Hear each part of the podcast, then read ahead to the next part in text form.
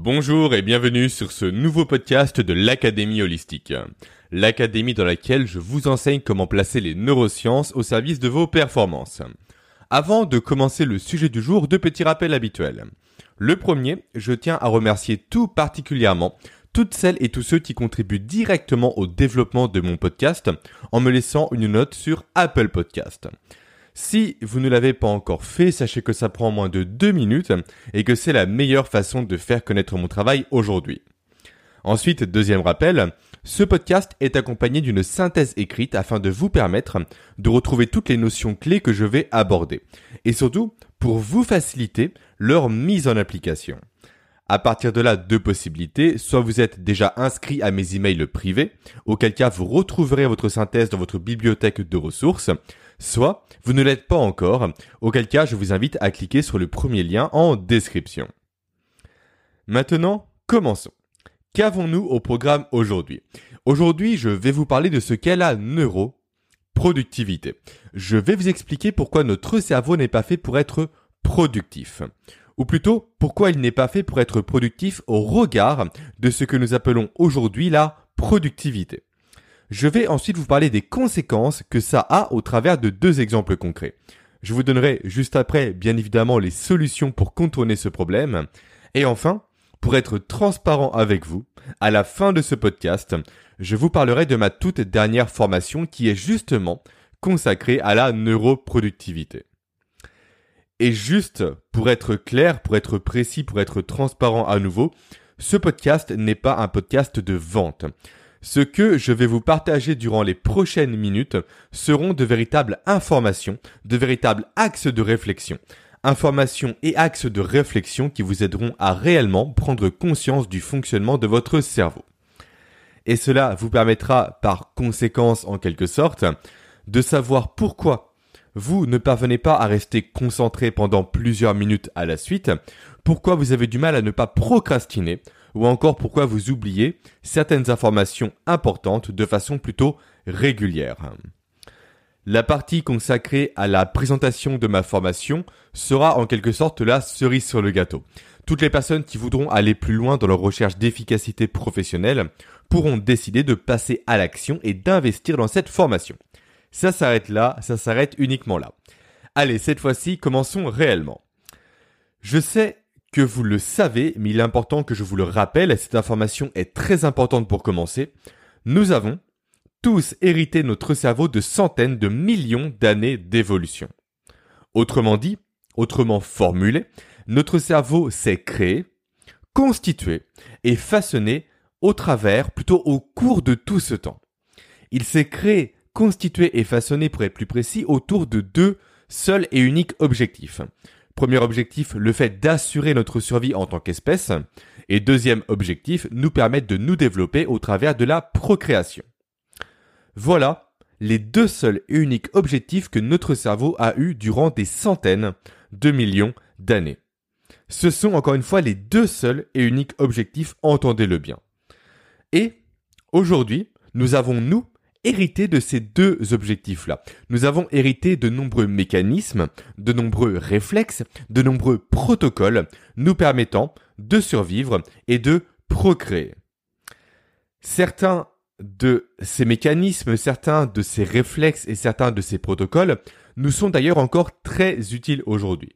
Et là, je pense notamment au réflexe de combat-fuite qui, en cas de danger, nous permet de prendre une décision très rapidement. Ensuite, je pense également au réflexe de Moreau, qui est le fait de croiser instantanément les bras pour se protéger en cas d'attaque. Ou encore, je pense au célèbre réflexe de nictation. Je pense que le nom vous dit rien comme ça, mais c'est le réflexe de fermer les yeux en cas de risque. Comme lorsque l'on s'apprête à recevoir de l'eau sans s'y attendre. Une partie de ces réflexes nous sont donc encore très utiles aujourd'hui. Et petit aparté rapide, comme vous avez pu le constater, les trois réflexes cités sont bien des réflexes qui permettent de survivre. Maintenant, le souci, c'est que bon nombre de ces mécanismes, bon nombre de ces protocoles, bon nombre de ces réflexes ne sont, quant à eux, plus du tout adaptés en fait à notre société actuelle, ne sont plus du tout adaptés, en tout cas pour ce qui nous intéresse nous, au monde professionnel actuel. Certains d'entre eux se placent même d'ailleurs en contradiction totale avec ce dernier. Ou plutôt, devrais-je dire, pour être plus précis, pour être plus juste, notre monde professionnel actuel se place lui en contradiction avec ces derniers. C'est plus juste encore une fois dans ce sens-là. Et c'est là que ça pose problème. C'est là que ça pose un problème de décalage comme j'aime l'appeler. Nous subissons actuellement un décalage entre notre héritage évolutif et ce que nous impose notre société actuelle. Et ce décalage-là explique bon nombre de nos soucis de productivité et d'efficacité. Ce décalage-là explique notamment pourquoi nous ne sommes jamais aussi productifs que nous aimerions l'être. Ce décalage-là explique également pourquoi la plupart des outils et des stratégies de productivité et d'efficacité professionnelle ne fonctionnent tout simplement pas sur le long terme. Autrement dit, autrement formulé, ce n'est pas de notre faute ou plutôt ce n'est pas uniquement de notre faute si on manque parfois de productivité et d'efficacité. C'est plutôt de la faute, façon de parler bien évidemment, de la programmation de notre cerveau, de son héritage évolutif. Et comprendre cette nuance-là est très important. Cela permet en fait de changer son approche même de la productivité et de l'efficacité. Comprendre ça permet d'arrêter d'aller contre sa nature en s'imposant des outils, des rythmes et des méthodes qui ne sont pas adaptés à notre cerveau. Comprendre ça permet également de chercher à l'inverse des méthodes, des protocoles, des outils ou des rythmes qui permettent de contourner cette programmation en question. On ne cherche plus à aller à son encontre, mais on cherche à la contourner. Voilà. Maintenant, que ça c'est posé, maintenant que ça c'est clair pour vous, maintenant que vous comprenez cette nuance très importante, je vais vous donner deux exemples concrets de ce décalage en question, histoire de vous illustrer ça, histoire de rendre ça plus tangible et plus concret pour vous. Je vais commencer par vous parler du réflexe zoom des zooms, puis après je vous parlerai de celui du court terme et du long terme. Alors, premier décalage, le réflexe du zoom des zooms. Revenons quelques millions d'années en arrière. À cette époque, nos ancêtres, les hommes préhistoriques, vivaient dans un environnement qui était très rude, qui était très difficile, qui était très compliqué. Rude, difficile et compliqué tant au niveau des conditions climatiques que des conditions sanitaires, que des dangers en termes de prédateurs, de plantes toxiques et j'en passe. Alors nous, ce qui va nous intéresser particulièrement ici, ce sont les dangers que représentaient les prédateurs. Quand un de nos ancêtres s'apprêtait à faire, par exemple, de la cueillette de baies, on va dire, à tout moment, il pouvait se faire bondir dessus par un tigre à dents de sabre, et son sort était scellé en quelques secondes. À partir de là, une partie de nos ancêtres se faisait surprendre constamment par les prédateurs et mourait. Et une autre partie d'entre eux avait une particularité qui leur permettait de voir survenir le danger avant qu'il ne soit trop tard. Cela, certes, ne garantissait pas leur survie à 100%, mais il n'empêche que plus d'entre eux s'en sortaient indemnes. Ainsi, progressivement, au fil des centaines et des milliers d'années qui passaient, nos ancêtres avec ce petit réflexe supplémentaire ont été de plus en plus nombreux à survivre. Ils se sont reproduits et ont fini par être majoritaires. Et c'est comme ça que ce réflexe de zoom des zooms s'est répandu dans la population actuelle. Et c'est comme ça que nous avons hérité justement de ce réflexe de zoom des zooms. Et ce réflexe du coup, à quoi correspond-il? Car je ne vous l'ai pas encore dit. Comme son nom l'indique, en fait, il permettait à nos ancêtres, qu'ils l'avaient bien évidemment, d'alterner constamment toutes les 2 à 4 secondes d'un état de concentration pour réaliser une tâche, comme le fait de cueillir des baies par exemple, à un état d'analyse de tout leur environnement pour voir si aucun danger était présent. Et nous, encore une fois, nous avons hérité de ce réflexe-là. Réflexe qui, malheureusement, aujourd'hui nuit terriblement à notre capacité à rester concentré. Car, sans cesse, lorsque nous travaillons, notre cerveau continue d'alterner entre concentration sur l'activité à réaliser et analyse de notre environnement de travail pour trouver d'éventuelles sources de danger. Éventuelles sources de danger qui se matérialisent aujourd'hui non pas par des tigres à dents de sabre, mais par des tâches non terminées, par des dossiers non rangés, par des courriers dispersés, par des post-it avec des notes et des tâches écrites dessus. Et ça, encore une fois, de façon totalement inconsciente, ça nuit à notre efficacité et à notre productivité professionnelle. Alors question. Comment faire pour lutter contre ce phénomène, contre ce réflexe du zoom des zooms? La réponse, elle est très simple. Il faut tout simplement se créer un cadre de travail dans lequel toute source de distraction est supprimée. Alors, il serait beaucoup trop long d'expliquer ici les étapes détaillées à suivre pour se créer ce type de cadre de travail-là. Ça me prend d'ailleurs une vidéo complète dans ma formation, mais je peux néanmoins vous donner un conseil dès maintenant. Ce conseil, c'est de commencer par ranger votre bureau et de limiter également en parallèle le nombre d'onglets que vous avez d'ouverts sur votre navigateur Internet. Donc, d'une part, si je résume, ne gardez sur votre bureau que le matériel dont vous avez besoin et ne conservez sur votre ordinateur que les onglets qui vous servent à travailler réellement. Donc ça, c'était pour le premier décalage dont je voulais vous parler. Maintenant, place au second, le décalage de la vision court terme et long terme. Je pense que vous n'allez pas me contredire si je vous dis qu'aujourd'hui on nous impose, et on s'impose nous-mêmes également d'ailleurs, des projets, des tâches et des actions avec des échéances de plus en plus éloignées. Avec des échéances de un mois, deux mois, trois mois, six mois, un an, voire plus. Et ça, ça pose problème en matière de productivité. Pourquoi? Car le cerveau, pendant des millions d'années, pendant des centaines de millions d'années, a été programmé pour ne penser qu'à l'échelle de la journée. Donc même aujourd'hui, rien que le fait de penser ne serait-ce qu'à l'échelle de la semaine, c'est déjà beaucoup trop pour lui. Et ça, conséquence, ça l'empêche de passer à l'action. Alors pourquoi notre cerveau a été programmé pendant tout ce temps pour ne penser qu'à l'échelle de la journée? Excellente question. La réponse elle est simple, mais pour autant il fallait faire le rapprochement avec la productivité. Notre cerveau ne pense qu'à l'échelle de la journée, car nos ancêtres, les hommes préhistoriques encore une fois, ne pouvaient tout simplement pas faire de projet. Ils ne pouvaient pas se dire qu'ils allaient changer de caverne par exemple ou de grotte dans six mois.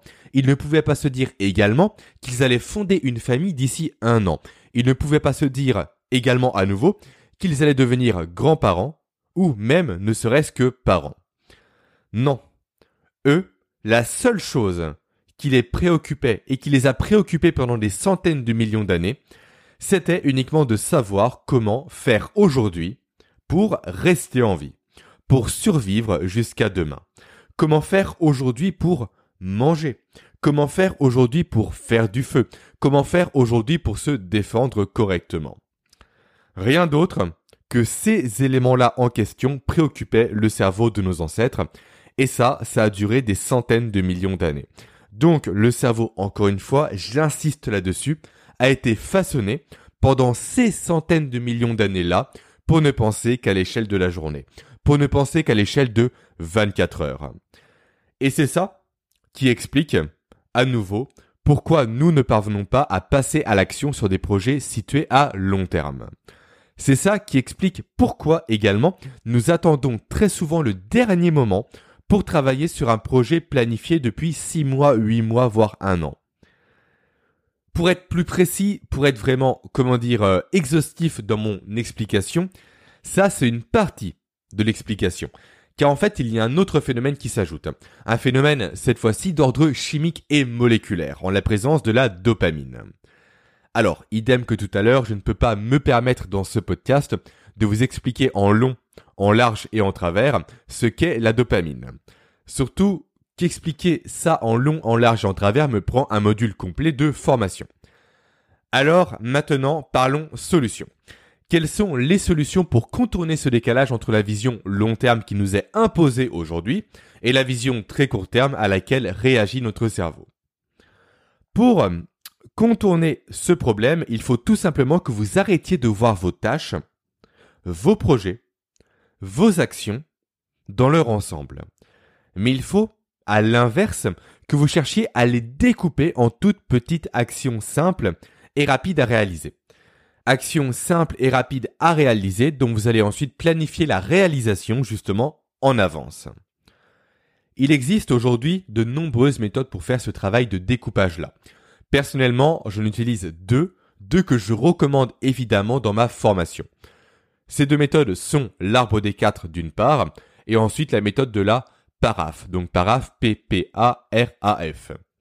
Vous pouvez peut-être regarder sur internet si vous trouvez la traduction de PARAF, mais ça m'étonnerait car j'ai inventé cette solution-là. Donc voilà. Voilà les deux exemples concrets de décalage évolutif qui nuisent à notre productivité, qui nuisent à notre capacité à passer à l'action et qui nuisent également à notre capacité à être efficace sur le plan professionnel. Ces décalages à nouveau expliquent également, je préfère le comment dire le dire une nouvelle fois, pourquoi de nombreux outils et de nombreuses méthodes de productivité présentées aujourd'hui ne fonctionnent pas.